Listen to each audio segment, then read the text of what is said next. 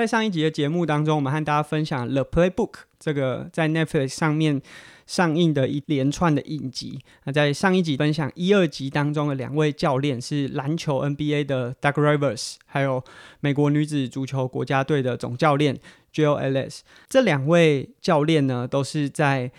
竞技运动表现上面，他的带着他们的球队迈向更高的殿堂，拿下更好的成绩，同时。更争取了很多社会议题，或者是传递出更多社会价值。我们在上一集的结尾有讲到说，他们已经跳脱了竞技运动员或者是教练，光是争取运动表现这件事情，反而花了很多的力气呢，利用自己的角色去传递很多社会价值。当然，我知道说到这边呢、啊，很多比较保守派或者是本格派的教练或者选手。可能会认为说，运动选手的本质不就是在运动场上表现出最好的成绩，拿下更好的成就，不就是这样吗？就像可能在学校里面会说，啊，学生的本分就是读书，那你怎么会去做一些奇奇怪怪有的没的？但我觉得啊，这当然是个人选择。如果你把所有的精力，可能花了百分之百，甚至百分之两百的精力，那追求你个人的竞技表现。拿下更好成绩，带领你的团队获得更高的成就，我觉得当然是运动员最棒的价值。借由这个呢，去传递出很多运动美好的一面。但是我们这几年也确实可以看到，有越来越多，无论是台湾也好，或者是海外、国外的各个教练、选手，都会站出来去传递出某些价值观，或者是想要提倡某些议题。那我觉得这都是个人选择，你当然可以选择是当一个保守的选手，站在竞技的舞台当中，努力做好自己的本分。那你当然也可以多做，这没有什么是对的或错的。但我觉得最重要的就是，如果你选择的是不去争取这些议题，或者是选择避开这些议题，因为说真的，有的时候避开这些议题也是好事，对运动员来说，因为毕竟你。选了一边站之后，总是会被另外一边的人攻击。但是呢，当你选择不争取这些议题权益，或者是说出自己的立场，有一天当你自己遇到很多权益上面的问题的时候，那你就不能抱怨说为什么都没有人为你发声，或者是支持你。我觉得这就是呃现阶段大家要去认知到的一件事情。成为比较保守本格派的那样子的选手没有什么不好，但是我们知道。我们现在所处的社会环境、运动氛围，还是整个体制上，可能都有一些不足的地方。那你当然可以避开这些比较危险的议题，都不去讲。但有一天，如果你因此受到伤害的时候，那你就不能抱怨，因为努力站出来的那些人，他承担了某些风险和某些他可能会丧失的权益，选择站出来发声倡议。那你既然选择不表达、不表态，那你就不能在这个事情上面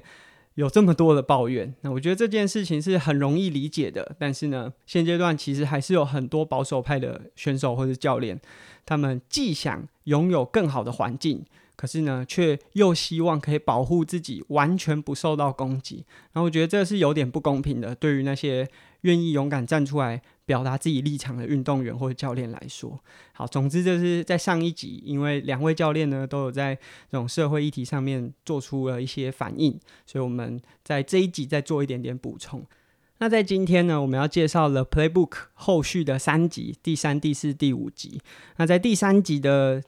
内容，呃，主角是足球的教练 Jose 教练。那我觉得他一开头就讲一个很有趣，这个跟呃影集精彩可能无关，但是呢是在台湾的运动文化是一个蛮特别的呈现。就是 Jose 教练在开头就讲说，这全世界应该找不到对足球不热衷的地方了。然后如果你看看台湾的运动文化，就会发现，虽然这几年开始有越来越多家长会带着小朋友去参与足球，可是足球在台湾真的相对其他运动来说是。蛮低度参与的运动，这相较其他国家可能是有很大差异的。很多国家他们对于地方光是城市的球队的热衷程度啊，就到了很疯狂的一个境界。那在台湾可能目前还没有这样子的风气。那当然我也看到很多很喜欢足球的台湾选手也好，或者教练很努力的在推广足球的运动。那当然包含阿根自己原本在台北读书的时候，在天母哈、啊，也有越来越多的家长呢愿意让小朋友参与足球的运动。那其实说真的，足球运动这种靠着下肢的运动，其实对整体的协调性也好，或者是发展，其实是更有帮助的。因为虽然我们双手是平常做事情的时候的辅助，很好的辅助，但其实利用下肢的运动啊，对于整体的发展来说是更有帮助的。因为足球虽然是用脚踢，但你为了要维持动作中的平衡，其实是需要很多上肢的协调，所以足球一直在台湾没有那么多人参与或者是观赏，也是。世界当中很特别的一个景象。那我们回到影集的正题，那当然，Jose 教练是一个非常具有个性的一位教练。你无论是从影集的开头，或者是你去搜寻这位教练的相关新闻，就可以看到他有非常多，嗯，非常具有，无论你是说争议还是个性，都是非常特别的一位教练。那我觉得第三集当中最让人呃觉得。感同身受的是在结尾的时候，那因为这位教练呢，他可能待过非常多不同的球队，那但是他说足球最引人入胜的一个地方就是与人的相处，那因为有人的相处，让整个赛场上变得更具有情感。他说，在这个执教过程当中，当然每个人被凑在同一支球队的原因、理由可能不一样，但是呢，随着这个相处过后啊。未来，当大家在不同的地方遇到不同的困难的时候，其实大家都愿意伸出援手。那其实，当你前面在影集前段看到这位教练这么就是很 tough 的这种言谈，一直到后面居然讲出很有这种人性的话语的时候，你会发现到说，哦，运动真的是一件很特别的事情。就是它虽然好像就是两个人拳拳到肉的这种。互相竞技，或者是即便啊，像在足球的赛场，或者是我们讲团队运动的赛场，你即便是同样的队友，你都同一队的队友，在竞争上场机会的同时，其实很多时候也都是带有非常多的竞争和比较的。但是在这样子的状况之下，却能够把很多人的情感连接在一起，那我觉得这是一个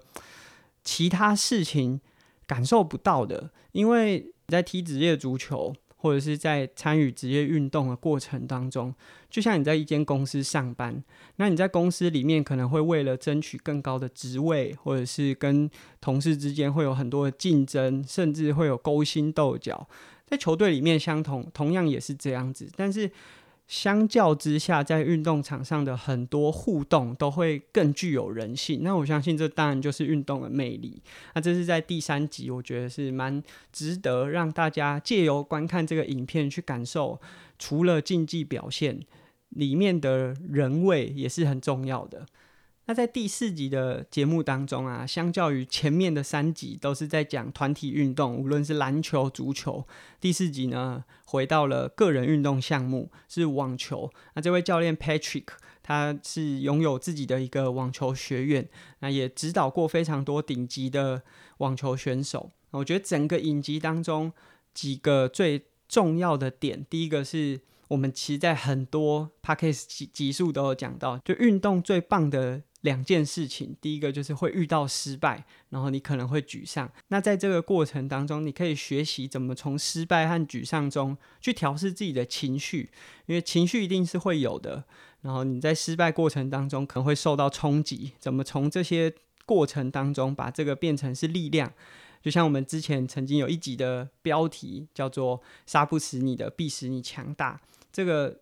失败是在运动场上非常常见，而且非常适合作为学习的一个要素。如果没有失败运动员，其实代表他很容易就会在下一次遇到更强的对手就被打败。那另外一个我觉得很棒的点，就是这位 Patrick 教练他有分享他跟 Serena Williams 非常顶级的女子选手。在合作的初期，他的关键就是教练不要怕被革职。那我相信到现在，呃，即便是在台湾，有非常多想要从事教练工作，或是已经从事教练工作，可能为了争取更多的客户、学员，那可能希望讲出来的话啊，都可以顺着对方的意思去讲。但我觉得教练这个角色啊，是必须在。对的时间点点出对方可能需要提升的地方。那我觉得这个当然并不是要你用情绪勒索，就是好像哦，我都是为你好这种方式去跟对方对话，但是必须在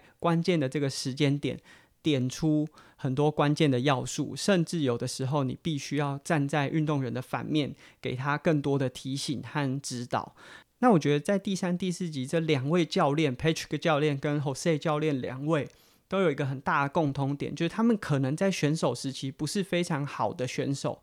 但是呢，却成为非常优秀的教练。他们都有非常优异的指导能力，但是在选手时期可能不是非常优秀的。那我觉得这个其实也可以让大家去想想看，因为其实这几年台湾运动是越来越盛行，那一般的民众也越来越愿意去请教练，但是台湾在教练的选择上面还是有一个很大的想法，就是他希望说教练一定要有很好的运动表现，甚至要技压他指导的选手才能够当教练。但我觉得这个是一个很奇怪的事情，就像以前常常有人会说，难道菲尔普斯的教练就会游得比菲尔普斯还要快吗？其实我觉得教练角色是有阶段性的，就是。在初期，例如说青少年、儿童的选手，他们可能在基础动作不佳的时候，确实是要有一个基础动作能力很好，他可以示范出很标准的动作，然后很有耐心陪着选手手把手的把这个选手带起来。但是到了一定的程度，选手带的就不只是动作，或者是他会不会。在呃第三集，Jose 教练就有讲说。在带一支足球队的时候，你的重点并不是要教球员怎么踢球，而是要教球员怎么在一个足球队当中赢球。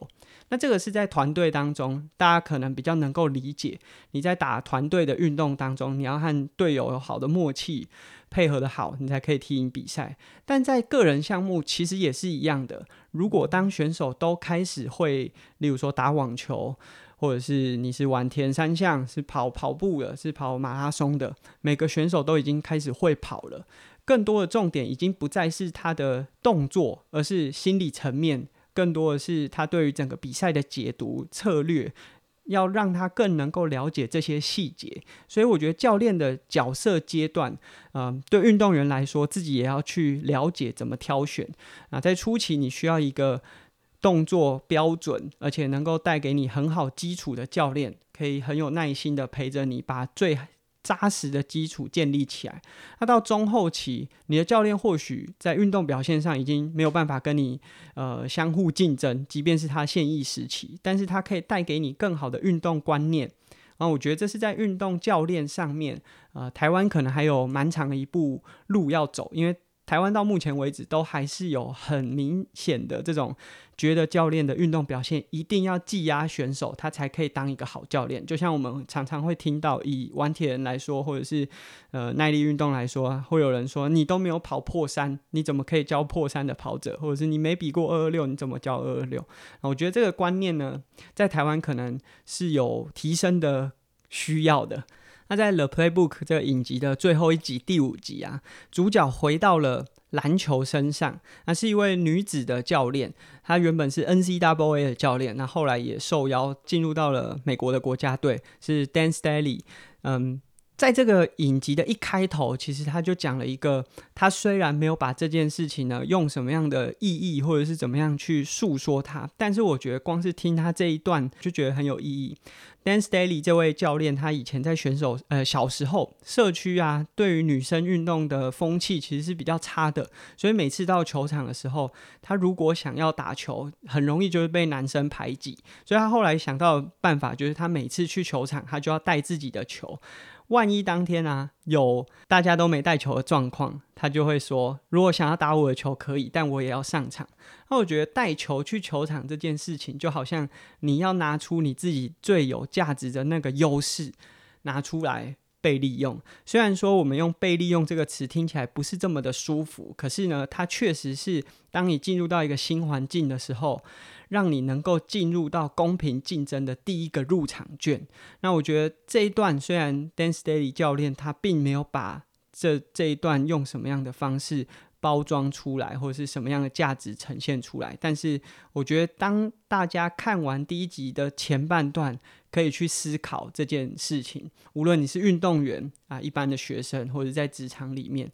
先把自己的优势拿出来，带着你自己的优势进到那个舞台，你至少取得那个竞争的入场券，你才有办法在接下来的竞争当中呢，把自己其他的价值拿出来。那在第五集的内容，我觉得有非常多值得和大家分享的。无论是他在前半段有讲到说，他从自己可能学生时期，从高中升到大学，为了平衡球场和学业方面，啊，我觉得这对学生运动员是很有帮助的。那另外是他进入到了教练身份之后，他塑造出整个呃学校、整个城市都是支持这支球队的。那他们甚至呢会帮助你获得更多。你想达到的那些目标啊，另外在输球赢球之间，他设定了这个二十四小时，希望大家把喜悦也好，或是沮丧难过也好，留在。这个二十四小时过了二十四小时之后呢，就回归到正常的生活节奏。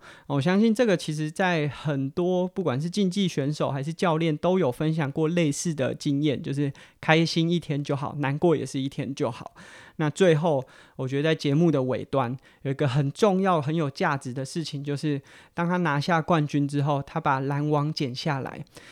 剪篮网啊，是拿下冠军的这个在在篮球当中拿下冠军的一个算是传统吧。那他们会把篮网剪下来，但是呢，这位 Dan Staley 教练他把这个篮网分了一小块给另外一队的教练，他把这个胜利的喜悦分享给另外的。一队的教练，我觉得这有点像是你把这样子的梦想传递给另外一个人，让他继续有一个目标呢，可以去追求。非常喜欢这个第五集的很多内容。那在这两周呢，阿根推荐了《The Playbook》这个在 Netflix 上面的一系列影集给大家。其实我真的非常喜欢这一系列的影集，虽然每一集都只有短短的三十分钟，但它每个。教练都提出了可能三到四个不同的主轴啊，可以从中去做一些思考。那这一系列影集也包含了很多社会议题。其实我觉得这个过程当中，可以慢慢的去让大家思考很多呃，在我们生活当中我们觉得习以为常，但其实是很严重的刻板印象。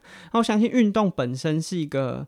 相对其他领域很保守，而且蛮守旧的一个环境。那包含一直到这几年，很多的运动对于男女之间还是有很明显的差别待遇。那我觉得这个过程是不可能一夕之间就改变的。包含像呃前几个月、前几周大阪直美这个议题也。被搬上台面，当然它的这个主题主要原因并不是因为男女之间的关系，但我们很明显的可以发现到，啊、呃，无论是整个社群媒体，或者是对于女子选手的想法，都是偏向比较呃负面的一个方向。那我觉得这很多部分是需要提升的。那台湾的选手可能在现阶段在台湾还没有那么多机会可以在社会当中。成为一个倡议的角色，但我觉得借由这五集的影集，你可以去感受一下，就是在国外他们是用什么样的方式。因为我相信，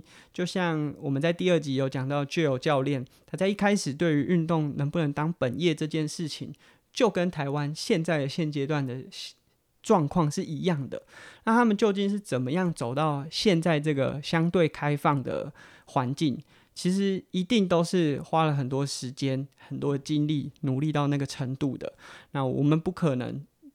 妄想说我们什么都不做，就走到像他们一样那么进步、开放的社会环境。那一切都是需要花很多人的努力获得来的。那所以，我们其实，在今天一开场有跟大家讲，你当然可以选择一个。呃，只做好自己本分的那一位选手。但是呢，如果有一天你遇到自己权益的问题，那你就不能把大家不为你倡议当做是抱怨，因为每个人都要为自己期望的那个环境做一点什么。那我觉得这是我看完这五集《The Playbook》的影集之后，想和大家分享的。那我们下次见，拜拜。